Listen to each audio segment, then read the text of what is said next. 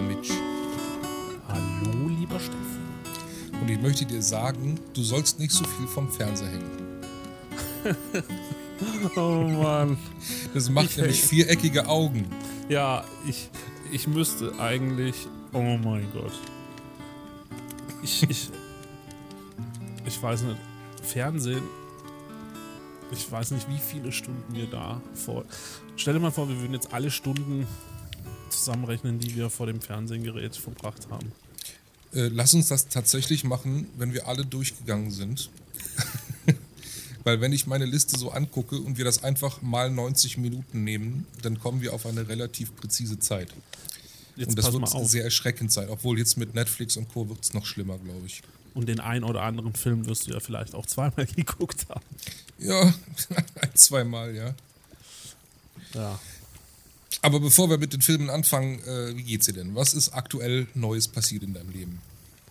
Oh mein Gott, ich war neulich ganz lebensmutig einkaufen mit Atemschutz. Ist ja gerade noch Corona-Phase. Corona. Corona, Corona. Hast du auch die so bisschen Corona, hast du auch die Corona eher- gesehen? Ich, ich habe Corona. Ich habe Corona. So klingt das so Ja, hast du bisschen. Corona? hä? Ja. Hast, du- hast du Corona? hä? Ich habe ja mittlerweile eine stattliche Sammlung an äh, MNS, also Mund-Nasenschutzen. Ja. Ich, Aber natürlich äh, auch berufsbedingt. Ich glaube, ich bin mit dem falschesten Mundschutz umhergerannt, den man eigentlich haben kann. Erstens mal ist es kein FFP irgendwas, ja, aber FFP 2 oder 3. Ja, gut. Das Brauchst du ja auch jetzt nicht wirklich, wenn du nicht in irgendeine Gefahrenzone gehst. Und das sind ja quasi diese Staubmasken, die ich trage, auch Mhm. für Pollen geeignet. Aber die sind nur in eine Richtung gut. Also die, die haben ja so einen Filter dran. Und was die wenigsten vielleicht wissen ist, wenn ich jetzt puste, äh, geht die Luft straight aus dem Filter raus. Mhm. Also die ganzen Masken mit dem Filter, mit dem integrierten Filter, sind eigentlich auch insofern für den Arsch, ne? Das kommt drauf an. Es gibt da ja verschiedene Klassifizierungen. Äh, zum einen gibt es natürlich die Mund-Nasenschutze, die man als Behelfsmasken bezeichnet, die ja überhaupt nicht gefiltert sind, wo im Prinzip nur der Stoff selber der Filter ist. Und die schützen dich vor der Tröpfchen, also vor, vor Spucke und so weiter, vor der Tröpfcheninfektion von anderen. Ähm, Im Grunde aber schützt du andere vor deinen Tröpfchen. Und das ist das Wichtige. Denn letztlich geht es bei den ganzen Behelfsmasken, die jetzt gerade getragen werden, eher darum, andere zu schützen als sich selber. Ja. Denn die FFP2-Filter und FFP3-Filter, die ja dann eigentlich erst so die richtig tauglichen wären, aber Virenschutz gibt es ab FFP2, die sind halt gerade nicht bezahlbar. Die kosten ja teilweise 10 bis, also ab 10 Euro aufwärts. Ja, man weiß ja auch, dass es jetzt die Aerosole sind, ja. Also, Mhm. dass es gar nicht so durch die Tröpfchen übertragen wird. Also, ja gut, aber was ist ein schon. Aerosol? Das ist noch viel schlimmer. Also, es ist ja, ein Aerosol kann äh, vier Stunden sich in der Luft aufhalten. Also, das ist ja quasi schwebend in der Luft. Also, wenn Ja. jetzt auch, deshalb verstehe ich auch, dass äh, es jetzt gerade nicht ideal ist, wenn man jetzt Schulklassen wieder ins Leben ruft und äh, da keine gute Durchlüftung ist, äh, dann kann man sich vorstellen, dass auch dort nach drei, vier Stunden äh, äh, jeder infiziert sein kann. Oder dass du grundsätzlich in engeren Räumen oder alles, was eben in geschlossenen Räumen mit schlechter Durchlüftung ist, ist eigentlich jetzt für diesen Fall alles aus. Also fällt alles weg. Ja. Also wenn du da irgendwo eine Eindämmung schaffen willst. Ne? Also es ist ja eigentlich die schlimmste Form, wie man es sich jetzt hätte vorstellen können. Weil ich finde, die Tröpfcheninfektion ist auch schon hoch ansteckend, wenn du irgendwas anfasst etc. Aber das mit den Aerosolen, finde ich, ist doch nochmal ein Tick heftiger. Habe ich tatsächlich noch gar nicht mitbekommen, diesen Punkt Aerosol. Muss ich mich nochmal äh, schlau machen. Ja, Aber Aerosol ist können ja fein zerstäubte Flüssigkeit in der Luft. ja, wir können Also ja von Glück gefährlichere reden, Bruder. dass wir hier in Deutschland noch keinen schlimmeren Katastrophenfilm produziert haben. Oh, Katastrophenfilme, ja. Gab es eine ganze Epoche. Ja. Ja, natürlich. Da, da gab es ja auch mal den Trend. Fällt dir Ja. auf Anhieb einer ein? Auf an, äh, der Katastrophenflug 242 oder irgendwie sowas in der Art. Das war Flugzeugabstürze. Nee, nee, denkst du vielleicht gerade an die Reise im verrückten Flugzeug oder Ja, sowas mit Chevy ja, Chase? ja, Habe ich gehasst. Es war halt auch für mich schon damals ein flacher Humor, der da Mhm. stattgefunden hat. Ne? Also, ja, ich habe mich natürlich jetzt auch ein bisschen schlau gemacht, was wir so geschaut haben für Filme und was für einen Humor wir uns damals auch gegeben haben. Ne? Mhm. Und es ist echt Wahnsinn. Auf Apropos welchen Humor? Humor. Du wirst jetzt gleich lachen, schätze ich. Aber ich bin ein gutmütiger Trottel.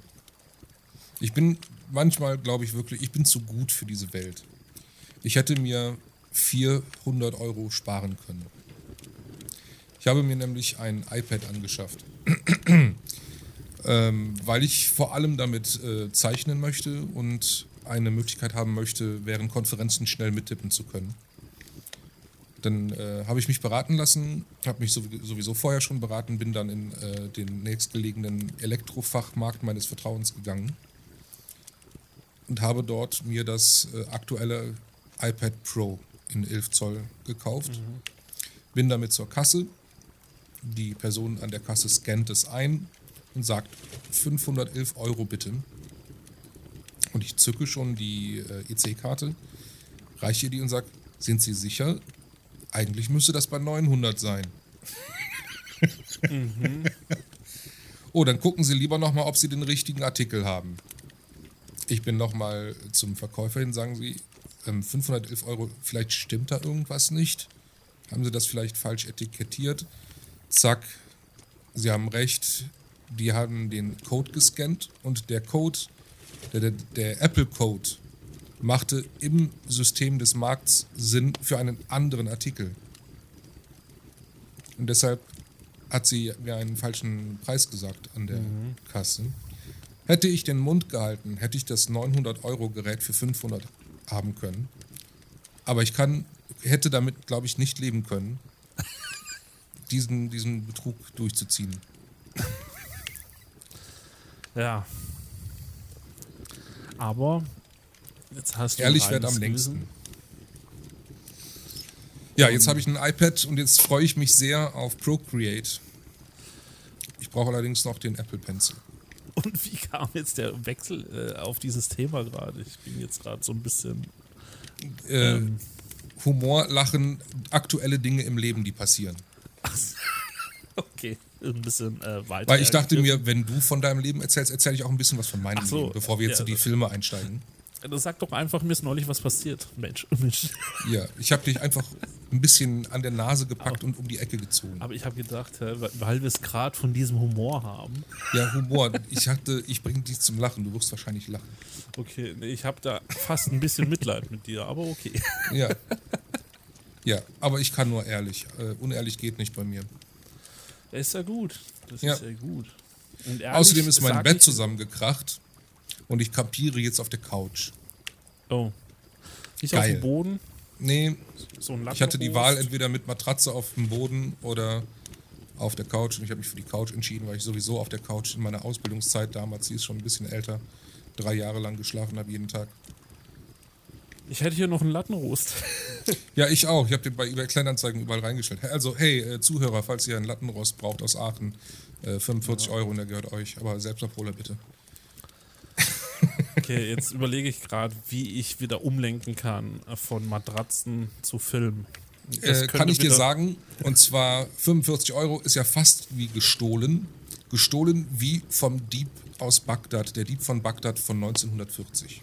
Einer der ältesten Filme, den ich immer sehr gerne gesehen habe. Ja, erzähl mal. Ähm, damals gab es ja die, also wir, wir, wurden, äh, wir wurden geboren in den 80er Jahren, 1981 sind wir beide geboren. Wahnsinn. Du bist ein bisschen jünger als ich, ein paar Monate. Ich bin im Februar geboren. Du? Ach, du bist schon 39. Ich bin schon 39, ja. Ja, ich bin noch 38, aber im September dann soweit. Du bist eine Jungfrau also. Ja. Ganz ordentlich. Ja. Ja, damals war es ja noch so, liebe jüngere Zuhörer, dass es nur stringentes Fernsehen gab und du musstest dich an das halten, was im Fernsehen gab, oder du gingst in die Videothek. Videotheken waren aber zur Zeit der 80er Jahre nichts, was man sich einfach mal so geleistet hat. Das kam erst so in den 90ern aus meiner Erfahrung. Oder hast du da ein anderes Leben gelebt? Nee, also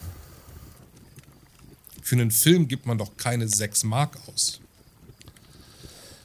es ist ja so wie eine, also in den 80ern, wenn ich zurückdenke, so ein bisschen so eine Privattauschbörse gewesen, wo der eine den anderen kannte und hey, kannst du mir mal den Film? Ah, ich habe den übrigens da auch auf Kassette.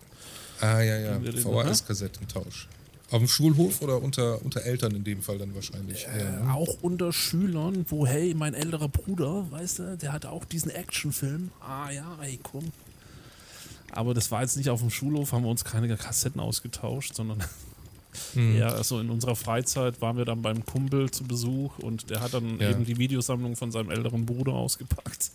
ja, das stimmt. Oder äh, ja, und dann, also wie du schon sagst, Ende 80, Anfang 90er fing das eigentlich mit den Videotheken dann für uns erst an. Weil ich, Da musste soweit man ja auch noch unterscheiden zwischen den Familienvideotheken äh, und Ja. den regulären Apothe Es gab- Apotheken. ja, es, Ich wollte- gab,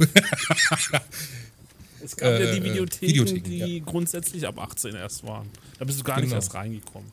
Genau. Und dann gab es ja, wie du sagst, so Familienvideotheken, wo diesen ab 18 Bereich schon separiert haben und du auch dann rein konntest und dementsprechend da in die Kinderfilmabteilung gehen konntest und einen Film aussuchen konntest. Und das Geile war, ich, falls du dich noch dran erinnerst, da hing ja immer so Kärtchen dran an den Kassetten.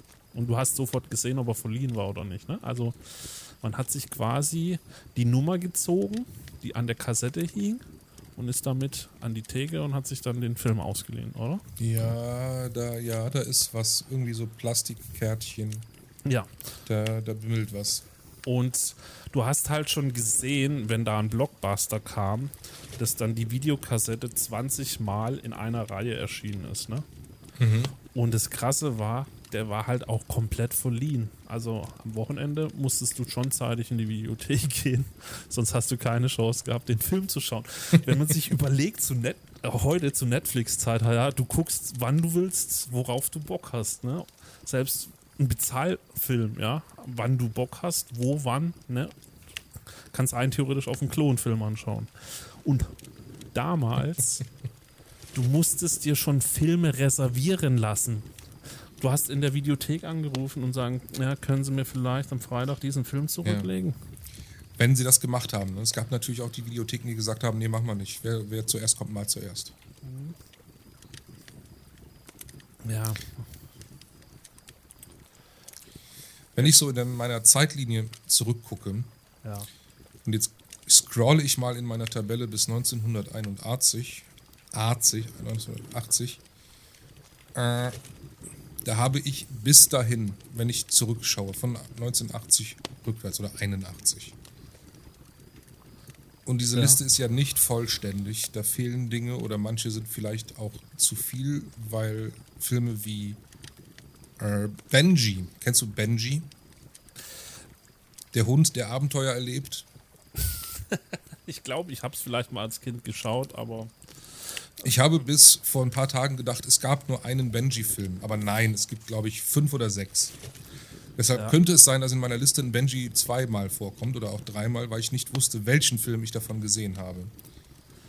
Äh, aber bis 1981, und da steht jetzt der Marker für 81 auf der Zahl 313.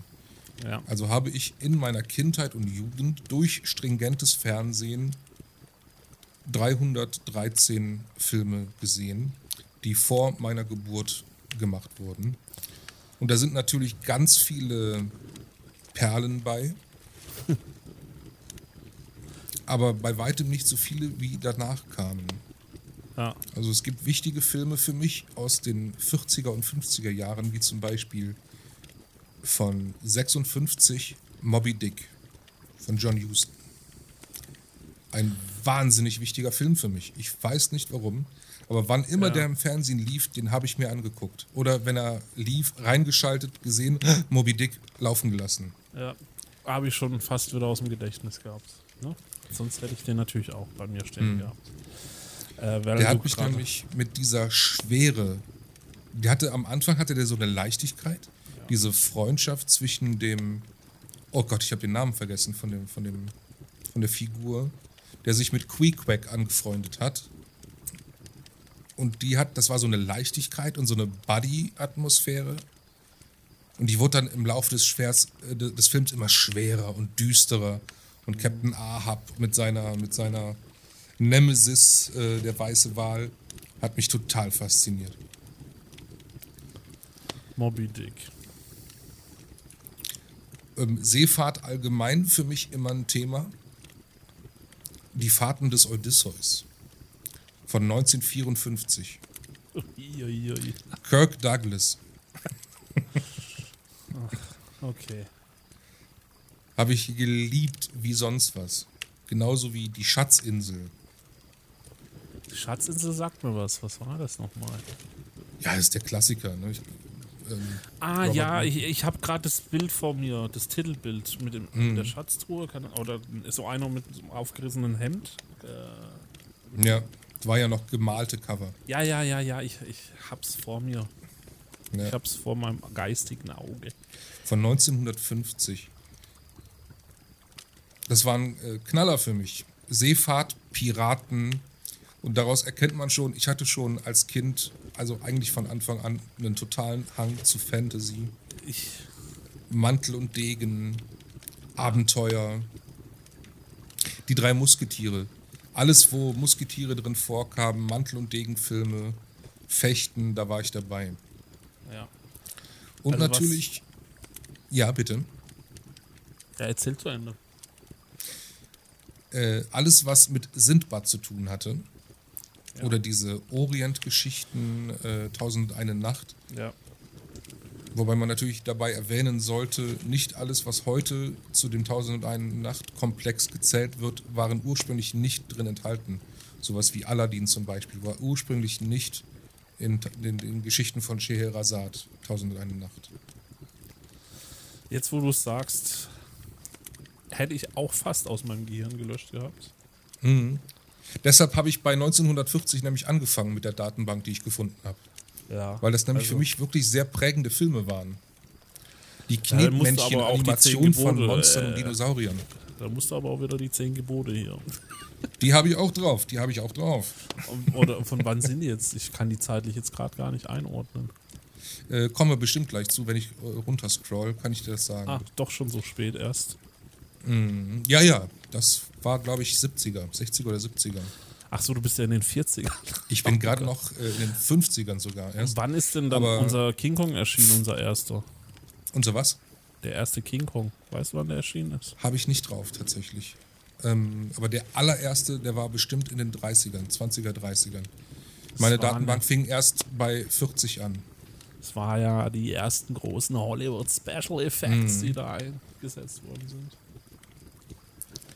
Ja, und was wir natürlich alle kennen, Filme, wo wir uns vielleicht gar nicht darüber bewusst sind, wie alt die Filme sind, ist natürlich die ganzen äh, Disney-Zeichentrick-Klassiker. Die ich ja mit Schneewittchen war ja der erste. Ich habe den, das habe ich gerade nicht auf dem Schirm, wann Schneewittchen veröffentlicht wurde. Das war der erste abendfüllende Zeichentrickfilm der Welt. Ja. Ähm, 1940 äh, war Fantasia am Start. Ja. Dann kam Pinocchio, Dumbo, Bambi. Da scheiden sich natürlich die Geister, haben wir ja beide auch schon festgestellt, dass du mit diesen alten Disney-Filmen nicht so relatest wie ich. Boah, es kommt ganz drauf an, ja. Also äh, Schneewittchen hatte jetzt doch mehr so den Touch von, das hat meine Schwester geguckt. Ich war da nicht ganz so dran bei dem Prinzessinnen-Thema. Okay. Aber Ah ja, ja, aber gut, das ist, äh, ich bin ja fast nur unter Frauen aufgewachsen. Ne? Ich bin ja ohne Vater aufgewachsen. Ich hatte nur eine männliche Rolle in meinem Leben, das war mein Großvater. Und ansonsten bin ich nur unter Frauen aufgewachsen. Insofern sowas wie Geschlechtergrenzen oder Geschlechterdefinitionen, das gab es bei mir nicht so richtig. Ja, also damals als kleines Kind hast du natürlich auch nicht drüber nachgedacht, ja, aber Nee. ähm, ja, also ich bin da wahrscheinlich durch meinen Vater auch ein bisschen geprägt gewesen.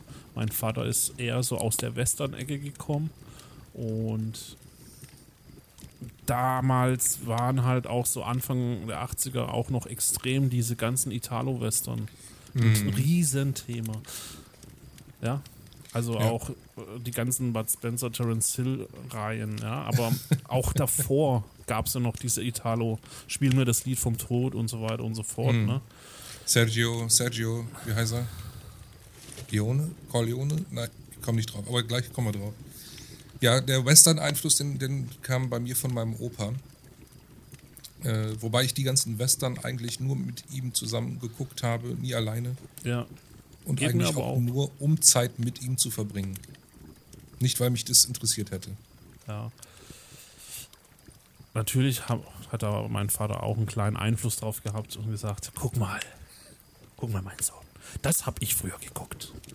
Ja, dasselbe Spiel mache ich ja jetzt heute mit meinem Sohn. Guck mal, Ben, das habe ich früher geguckt. Also, wenn wir da dann wieder die 80er auspacken, ne? Und Ja. so äh, trägt quasi Generation für Generation die Filme von früher wieder zur nächsten Generation. Deshalb ist es vielleicht doch manchmal interessant, dass man auch die 40er, 50er da nochmal vielleicht die ein oder andere Perle mit aufnimmt in die Historie. Ne? Hm. Und äh, ja, aber wenn ich jetzt an meine Geschichte denke, ich bin da sehr, sehr casual, klassisch aufgewachsen. Ne? Ähm, sie nannten ihn Knochenbrecher. Ne? Ähm, Jackie ja, Chan. ja. Äh, äh, Moment, Knochenbrecher ist äh, äh, äh, Eastern, ne? Ja, das Mhm. war so Jackie Chan. Äh, aber so Comedy und Karate und kann ich heute jedem empfehlen. Kann man, glaube ich, auf Prime anschauen. Als ich vor einem Jahr oder zwei oder zwei, drei Jahren war ich krank und da habe ich die ganzen Filme durchgesuchtet. Die Kammern der Shaolin, die 36 Kammern der Shaolin. War auch eine Serie. Die habe ich auch damals geguckt. Alles, Ja. was mit Shaolin im Namen musste ich sehen. Ich, ich weiß noch so, mit fünf, sechs Jahren, da war man ja so, die Kinder so waren auf diesen Karate-Trip, Trip, weil ja auch Karate Kid ganz groß im Rennen war und Karate Tiger und wie sie alle hießen, American Fighter. Und da waren auch die Ninjas ganz großes Thema bei uns, ja. Und deshalb haben wir auch, das war eine Phase, da hat man diese ganzen Filme gesuchtet. Also von American Fighter, Jean-Claude Van Damme, ja. Mhm. Karate Kid. Kult ist ja heute Kult. Ne? Ja. Aber ja, und wenn man dann die Remakes anschaut, die haben halt einfach auch, finde ich, nicht mehr, die touchen mich jetzt nicht mehr so wie die alten Klassiker. Weiß nicht warum. Hm. Also Da gibt es doch auch dieses Phänomen, dass man irgendwann in seinem Leben so einen gewissen Stopppunkt hat, wo man sich nicht mehr mit Neuem anfreunden kann. Nee, bin ich gar nicht so. Aber ich fand halt einfach, dass da so viel Hollywood drin gesteckt hat und man hätte da einige Rollen besser belegen können, fand ich. Und es war jetzt, ja, es war jetzt kein krasser Film, fand ich, den Remake. Also Remake ist ja eh nochmal ein Thema für sich. Also Ja, wenn man jetzt überlegt, jetzt kommen ja die ganzen Remakes aus den 80ern, 90ern. ja, ja. ja.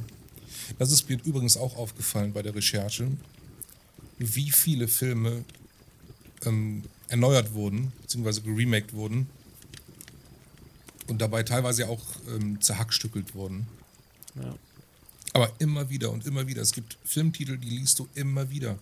Ja, Und ich habe ja jetzt, weiß ich nicht, tausende von Filmtiteln gelesen. ja. Und mir ist gerade so aufgefallen, weil wir es haben ja mit Vater und Opa Film geschaut und je nachdem, Ja. mit wem man welche Filme geschaut hat, zum Beispiel habe ich ja auch so Louis Define in meiner Liste stehen und da war zum Beispiel meine Mutter ganz vorne mit dabei und am Sonntag mit der Oma oder keine Ahnung. Ja, die haben natürlich auch immer herzlich über diese Filme gelacht. Ne? Also wenn du da mit der Family diese Filme geguckt hast. Auch Und- Heinz Rühmann und so Geschichten. Ja. Was meinst du, wann, von wann kommt die erste Feuerzangenbowle? Der wird ja auch mehrfach verfilmt.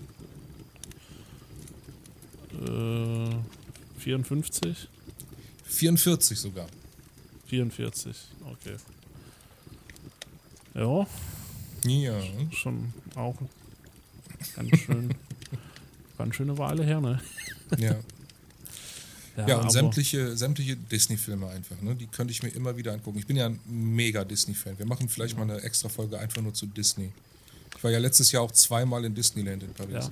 Ein Film, den ich jetzt gar nicht in meiner Liste drinstehen habe, das war so aber einer, das war der erste Film, bei dem ich im Kino war. Und zwar war das Ariel, die Meerjungfrau. Ja, lass mich kurz überlegen. War das auch mein erster?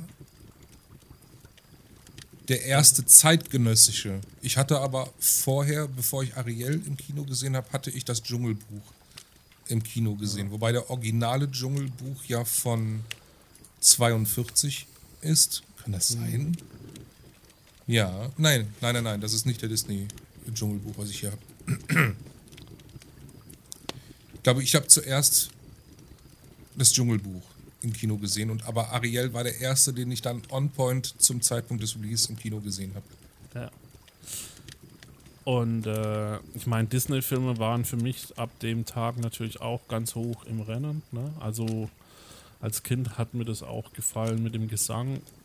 Also es gefällt mir auch heute noch und Kult ist ja eh König der Löwen. Ne? Also das hat ja schon Ja, das ist aber jetzt auch schon Musical-Geschichte. 90er, ne?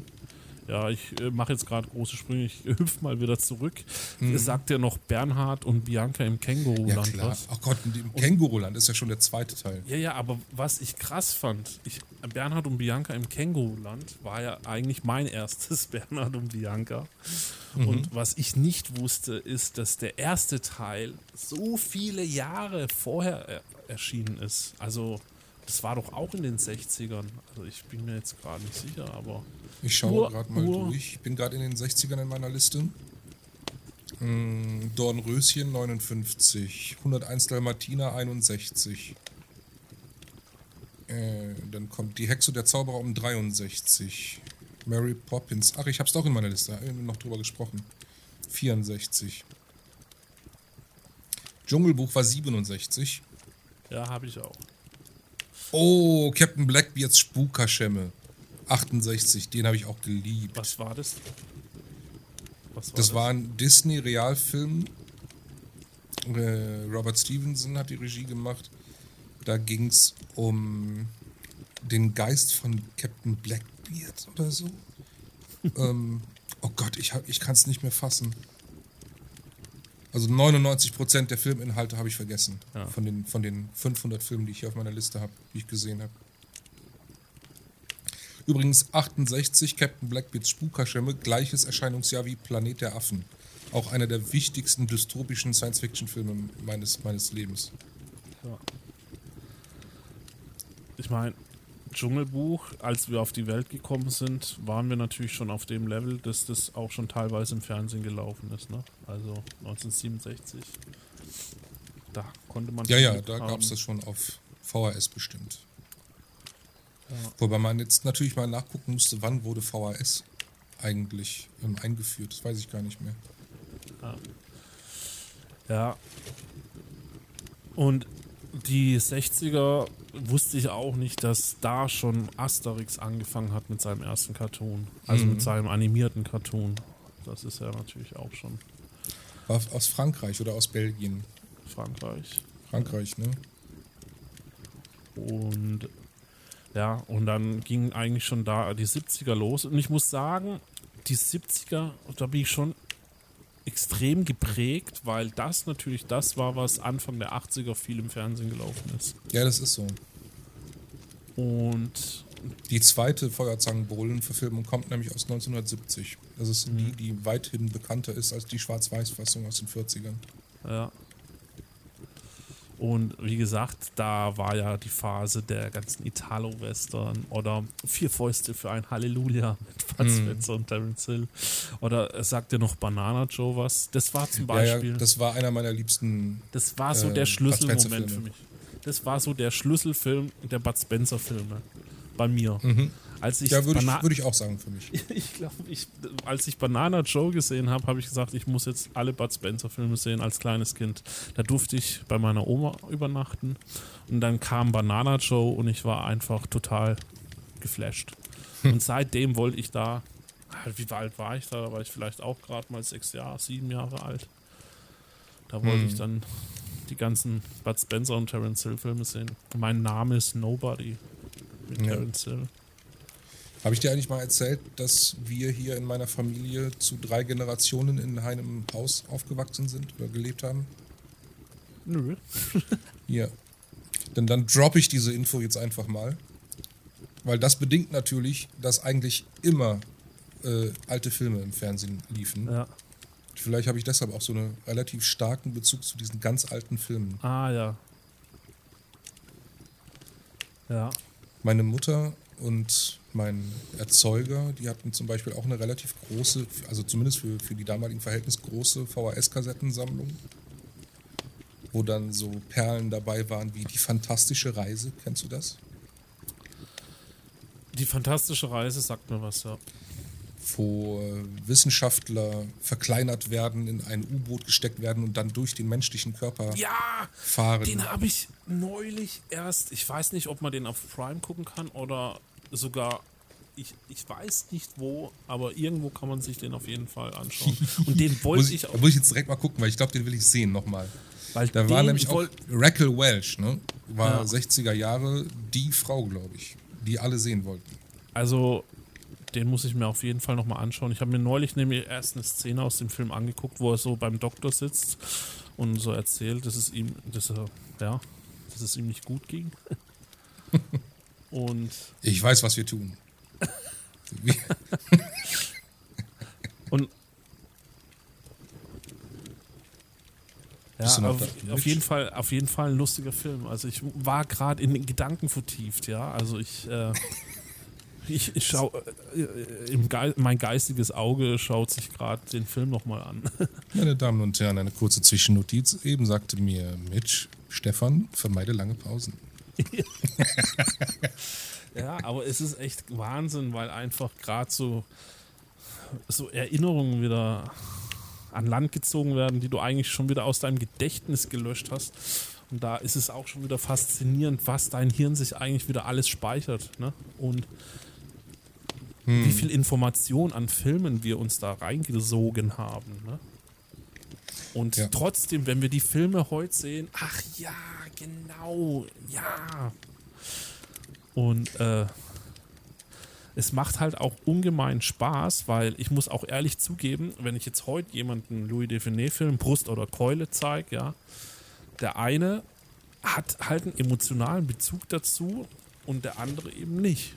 Und gerade wenn du auch so Erinnerungen an diese Filme heftest, ist es halt nochmal was ganz anderes, wie wenn du jetzt völlig neutral irgendeinen Film random anschaust aus früherer Zeit, den du noch nie geguckt hast. Kann ja, ein guter Film sein, aber Louis Defini zum Beispiel war für mich, habe ich nie gemocht.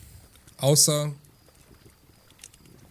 das mit den Kohlköpfen, die Außerirdische und der, die Kohlköpfe oder sowas. Ich habe es irgendwo auf der Liste, aber ich kann es jetzt nicht Brust oder sagen. Keule ist doch auch Kult. Ja, also das war der einzige Louis Define-Film, den ich mochte. Ja. Also der Querkopf kann ich dir aber heute noch ans Herz legen. Das spiegelt auch die heutige Zeit wieder, wo ein Unternehmer spielt. und da spielt er einen äh, Erfinder und Wissenschaftler und natürlich will er da was verkaufen. Und ja, äh, sch- schaut ihn euch einfach an. Der Querkopf mit Louis Define.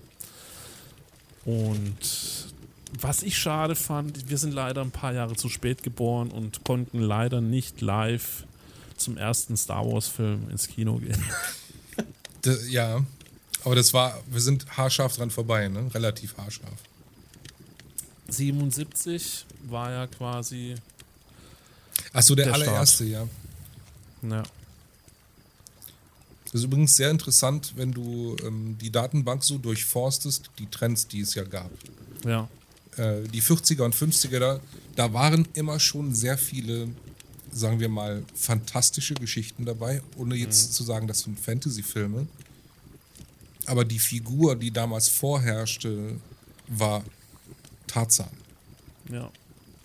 Das war die Fantasy-Geschichte der 40er. Ähm, die wurde immer wieder Tarzan verfilmt und in andere Settings gesetzt. Ja. In den 50ern kommt dann plötzlich so ein B-Movie-Vibe dazu mit ganz viel Trash-Horrorfilmen, wo sich plötzlich Science-Fiction reinmischt ja. äh, und dann Genre-Kombos, Science-Fiction, Horror-Misch, was natürlich aus heutigen ähm, Maßstab sind das Nachmittagsfilme, was damals Horror war.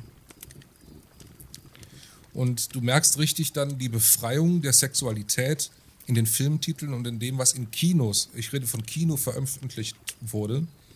Da kamen plötzlich Erotikfilme ins reguläre Kino. Die 60er. Die 60er und 70er, aber vor allem 60er, Anfang 70er, war ein reinstes Softporno-Fest. Ja. das. Ja, und die, die äh, Horrorfiguren-Trends fand ich auch sehr witzig. Von ähm, Zombies über Kannibalen zu 70er Jahre Vampire, weil, weil Vampire sind ja auch noch sexy und dann gab es eine Tonne an Vampir-Soft-Erotik-Filmen. Okay. Das fand ich sehr spannend. ich habe auch auf meiner Liste übrigens den ein oder anderen Erotikfilm, der ja damals auch noch so im Fernsehen lief. Samstags abends 23 Uhr auf Sat 1. War das nicht RTL? RTL, war RTL und Sat natürlich- 1, beide, beide haben Soft-Erotik-Filme gezeigt. Ja. Auf jeden Fall, ah, als dann eben Star Wars auch in die Kinos kam, hast du ja gesehen, dass dann auch dementsprechend plötzlich die Science-Fiction-Filme aus dem Boden geschossen sind. Mhm. Und ja, mal mehr, mal weniger gute. Aber Ja. was ich nicht wusste, dass Aliens, der erste Teil, schon auch 78 abgedreht worden ist. Mhm. Das war mir erstmal, wow. Ich dachte, das wäre jetzt schon später in den 80ern passiert. Wie sieht es bei dir eigentlich mit Alfred Hitchcock aus? Hast du die auch gesehen oder gemocht? Voll an mir vorbeigezogen. Ach, schade, okay. Weil Hitchcock fand ich deshalb schon, also ich habe Hitchcock-Filme, Die Vögel, habe ich auch viel mit meiner Mutter und meinen Großeltern zusammen geguckt. Ja. Das heißt viel, also zwei, dreimal, aber schon bestimmt. Also an mein- das konnte ich mich noch Großvater erinnern. erzählte mir immer von der Filmtechnik, die sie da verwendet haben, Ja. um mir den Horror zu nehmen. Ja. Also ich kann mich noch daran erinnern, dass meine Oma natürlich da auch auf dem Trip unterwegs war. Ne? Mhm. Deshalb äh, weiß ich natürlich, dass dann auch dementsprechend diese ganzen Krimi-Romane etc., das war ja quasi auch so eine Großelterngeschichte, eine große, ne? Ja. die uns teilweise noch bis heute verfolgt. ja. Und dann gab es aber auch natürlich so die Filme aus den 60ern, 70ern, die jetzt als Kultfilme gelten, wo ich einfach nur sage, warum zum Fick ist das Kult? Sowas wie Easy Rider 69. Also strahlt in die 70er mit rein. Dennis Hopper, natürlich großartiger Schauspieler, Peter Fonda. Ja. Aber das war für mich einfach nur ein richtig dummer, blöder Film. Aber es ist ein Kultfilm.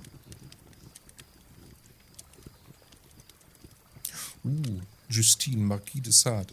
da ist einer der Erotikfilme. Und Ach, Herr Sch äh, Heintje, hast du die Heimatfilme geguckt?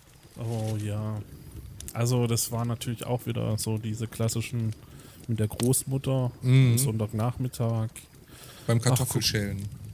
oder beim Kuchenessen. Pepe der Paukerschreck. Ja, das war ja wieder cool.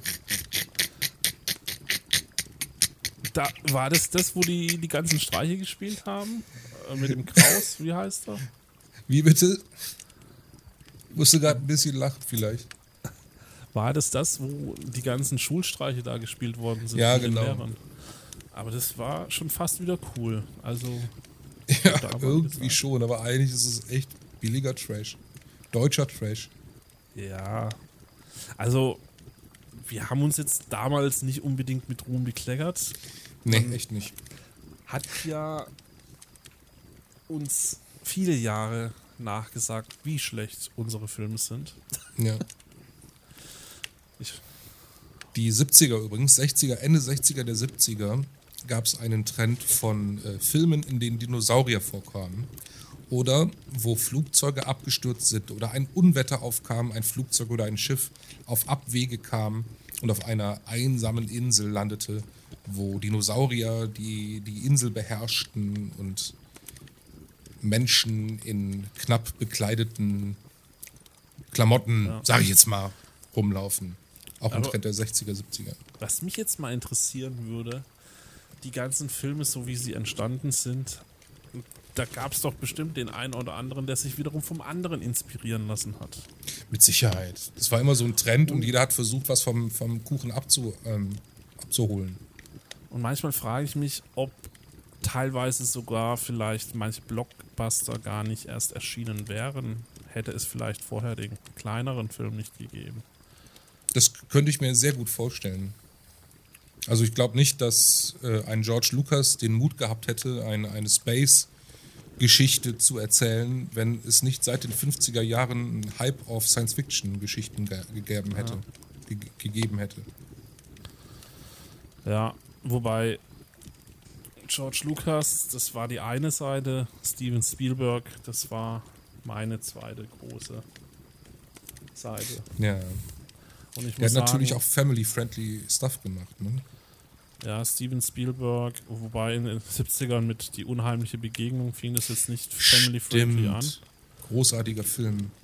Aber in den 80ern war dann natürlich Indiana Jones 81 unser Geburtsjahr. Jäger des verlorenen. Ich komme sonst nicht hinterher. Warte mal kurz. Äh, James Bond, James Bond, James Bond. Alle gesehen, aber nie für wichtig erachtet für mich. Nobody ist der größte. Da sind wir wieder bei deinem Terence Hill. Den habe ich übrigens lieber gemocht als Bud Spencer. Die Ritter der Kokosnuss. Ja, natürlich, Ja, die ganzen, die ganzen Monty Python-Geschichten waren natürlich auch aus den 70ern. Ja. Wobei man sagen muss, die begleiten uns ja bis in die heutige Zeit. Wenn ich jetzt an Silvester denke, ich weiß nicht, ich glaube, ich werd, es wird doch gefühlt jeden Silvester die Monty Python-Serie abgelaufen, ablaufen gelassen. Ist das so? Äh, zumindest der ganze Klamauk, wenn es um Comedy geht, ist doch Monty Python da immer noch heute ganz oben mit dabei. Und du siehst ja auch auf Netflix teilweise die Filme. Mhm. Das Leben des Brian, die Ritter der Kokosnuss. Da ich seit bestimmt Lebens. zehn Jahren kein Fernsehen mehr sehe, weiß ich wirklich nicht, wie das ist. Ja, also. Kommen natürlich viele Wiederholungen, ne? Weil es Da halt ist auch. es doch, Episode, äh, Star Wars Episode 4, 1977. So, jetzt bin ich gleich auf mit dir. Ja. Die unheimliche Begegnung der dritten Art habe ich auch gehighlightet für mich. War ein wichtiger Film. ja, das war doch äh, auch diese eine Szene mit diesem kugelförmigen UFO, oder? Die spektakuläre. Genau. Da war das UFO, da war also für mich äh, die wichtigste Szene, die mir im Kopf geblieben ist, die Kartoffelbrei-Szene, wo er den Berg nachbaut, wo das UFO dann kommt. Und dann gab es doch diese Kommunikation mit Musik und Farben.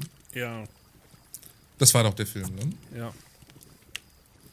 Mhm. Übrigens derselbe, dasselbe Jahr, in dem auch die vielen Abenteuer von Winnie Pooh rauskamen und Young Lady Chatterley, um zwei zu nennen. oh, der Mann mit der eisernen Maske. Kentucky Fried Movie. Der Hobbit, der, die erste Zeichentrick-Hobbit-Geschichte. Furchtbar schlecht. Ein Jahr später der Herr der Ringe-Zeichentrick. Wobei du jetzt ja auch zugeben musst, das hast du ja jetzt nicht in deiner Kindheit angeschaut, sondern vielleicht auch erst später rückwirkend Das ist wahr. angeschaut. Den Herr der Ringe Zeichentrickfilm, den habe ich jahrelang gesucht. Da gab es nämlich noch kein Internet. Meister aller Klassen. Wir haben ja quasi dann auch eine Zeit lang gehabt, wo natürlich das Comic Sammeln anfing. Und Superman war natürlich auch ganz groß im Kurs. Oh ja, wir sind also in 78. Ja. Und Christopher Reeve und Gene Hackman. das Einzige, wenn ich jetzt mal so Filme wie Indiana Jones, äh, Krieg der Sterne beziehungsweise Star Wars, äh, Superman und wenn ich diese ganzen krassen Blockbuster aufzähle, was hat das alles gemeinsam? Nennen wir nochmal die Blockbuster bitte. Superman, Ja. Indiana Jones, Star Wars. Ich könnte noch viele weitere nennen. Lukas Arts. Nein, Nein. Ja, Fantasie, würde ich jetzt mal sagen. John Williams war für mich oder ist für mich heute noch der Filmkomponist schlechthin. Ach, die Musik. Hallo? Ich glaube, dass er so die 80er geprägt hat mit seiner Musik und auch die 90er. Ja, du bist natürlich Musiker im Gegensatz zu mir. Ich hatte nie eine Verbindung zu Musik Also im Sinne John- von Musik machen. Ich habe immer nur gehört. Wenn du dann mal guckst, was John Williams alles für Filmmusik komponiert hat, da, da haut's dich weg. Also die größten, krassesten Blockbuster John Williams, ne? Und Superman hat ja natürlich auch eine einprägende Melodie gehabt. Und es war auch alles ein bisschen ähnlich, muss man auch sagen. Ne? Also Star Wars, Superman, das hat alles so eine gewisse diesen Hast du gerade die Superman-Melodie im Kopf? Du, du, du, du. Du, du, du. Ja, genau. Ja, ja, ja. Ich, doch, ich habe es wieder gehört. Ja. ja. Muss einen kleinen Trommelwirbel vormachen. In Indiana Post. Jones war du, du, du, du, du, du, du, und Star Wars kennen wir ja alle. Übrigens, das ist jetzt 78, ne? Für mich eigentlich tatsächlich wichtiger als Superman, wobei Superman natürlich schon wichtig war als, als Bursche, kleiner Bursche, war von 78 die Zeitmaschinen. Ja, also mich hat als Kind Superman insofern fasziniert, weil der Mensch konnte fliegen, Kanonenkugeln aufhalten. Er war einfach auch ein Superheld, wie man es sie ihn sich vorstellt und Ja, ja. hat die Welt gerettet. Er war einfach er die Personifizierung des Guten, ja. Und äh, da bist du als Kind natürlich auch erstmal wow, Fan. Und ich muss auch sagen, dass Christopher Reeve äh, der beste Superman überhaupt von allen Superman-Filmen ist. Und dass das auch kein anderer Superman besser machen konnte bisher. Zumindest für dich. Also für mich war das der beste Superman. Das ist vielleicht jetzt eine keine besonders populäre Meinung, aber ich mag die neuen Superman-Filme eigentlich alle sehr gerne. Ja. Weil die Superman so darstellt, wie ich den für mich mh, erlebt habe. Also abseits von dieser Zahnpasta-Werbung, Lächelmann-Mensch-Geschichte. Ja, äh, als diesen emotional, ein bisschen zerstörten, kaputten, traurigen, der eigentlich so mächtig ist wie ein Gott, aber eigentlich total zerrissen innerlich ist. Ne? Und das ist die, die Geschichte von Superman, die ich ganz gerne mag. Aber ich bin ja da eh eine ganze Ecke düsterer als du. ja, von daher für mich ist immer die Sunshine-Welt natürlich schön. Und äh, Nee, bei mir müssten die Leute strugglen, sonst finde ich es nicht cool. Aber, ja, also wenn ich jetzt ne- die Wahl hätte zwischen einem düsteren Ghostbusters und den Ghostbusters aus den 80ern, würde ich mich immer für das lustige und helle Ghostbusters entscheiden. Aber Ghostbusters ist nicht fair. Wieso? Weil Ghostbusters ist dermaßen cool und wichtig, das kann man eigentlich gar nicht anders machen. Wobei ich eine, eine düstere Version gerne sehen würde. Es kommt ja jetzt ein neuer Ghostbusters. Es soll ja, ein neuer kommen, da bin ich mal gespannt. Genau, und der Auch soll ja auch deutlich ernsthafter sein, so wie Und ich er soll habe. ansetzen an dem von den 80ern, also sprich an, nach Ghostbusters 2 offiziell. Aha. Ja, ich bin Also, gespannt. Es wird auch den ein gesehen, oder anderen. ist, äh, es geht gar nicht mehr um die Ghostbusters selber, die spielen wohl noch mit, aber es wird jetzt von irgendwie Jugendlichen übernommen Ja, oder sowas. es ist ja Art. quasi die nächste Generation. Und was mir eigentlich gefällt, ist, dass jetzt man eigentlich die alten Darsteller das offiziell übergeben an die nächste Generation. Ne? Das finde ich ganz cool. Und das ist eine schöne Geste, die da gemacht wird. Und es wird wahrscheinlich auch die alten Fans in die Kinos ziehen, wenn da ins, wenn die Kinos bis dahin offen haben. oder äh, wir können das tatsächlich direkt schon online äh, auf Netflix oder Co. anschauen. Hm. Oder auf Prime als Bezahlfilm.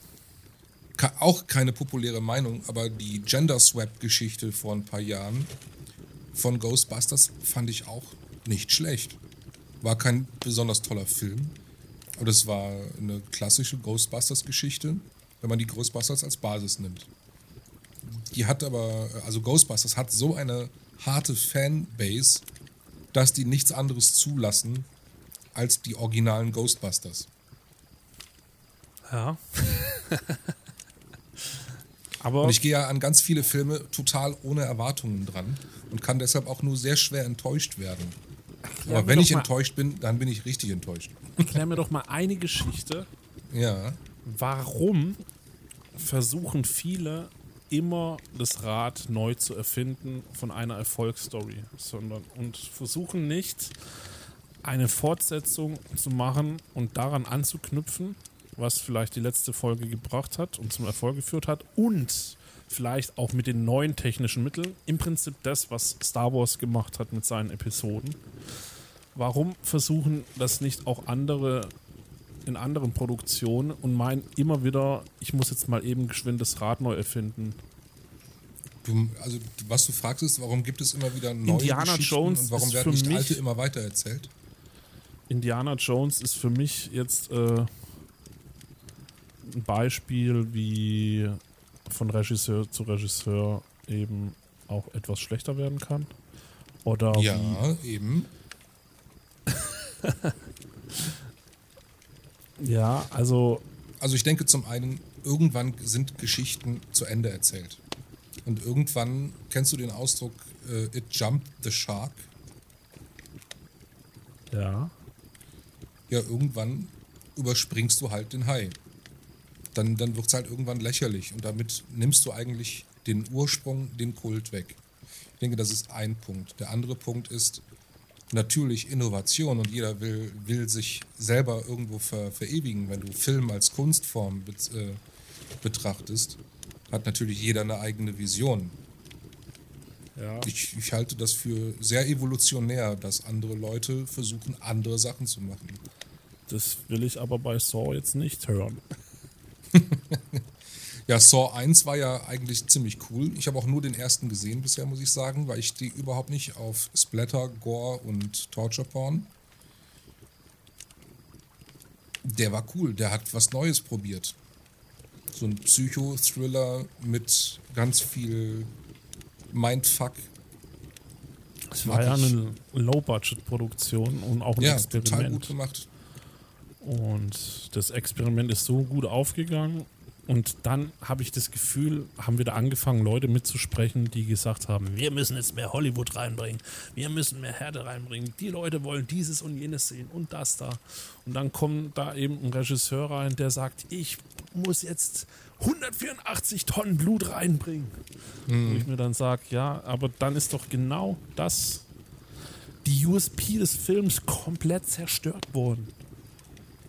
Es gibt so eine USP eines jeden Filmes, die man wahren muss wie ein rohes Ei oder beschützen muss, wo ich sage, wenn ich die USP des Films erkenne, also den Unique Point of Sale, oder ich sage jetzt mal, ich habe jetzt USP zweckentfremdet, aber ich sage mal so, diesen einen Punkt, was das Ganze ausmacht, ne?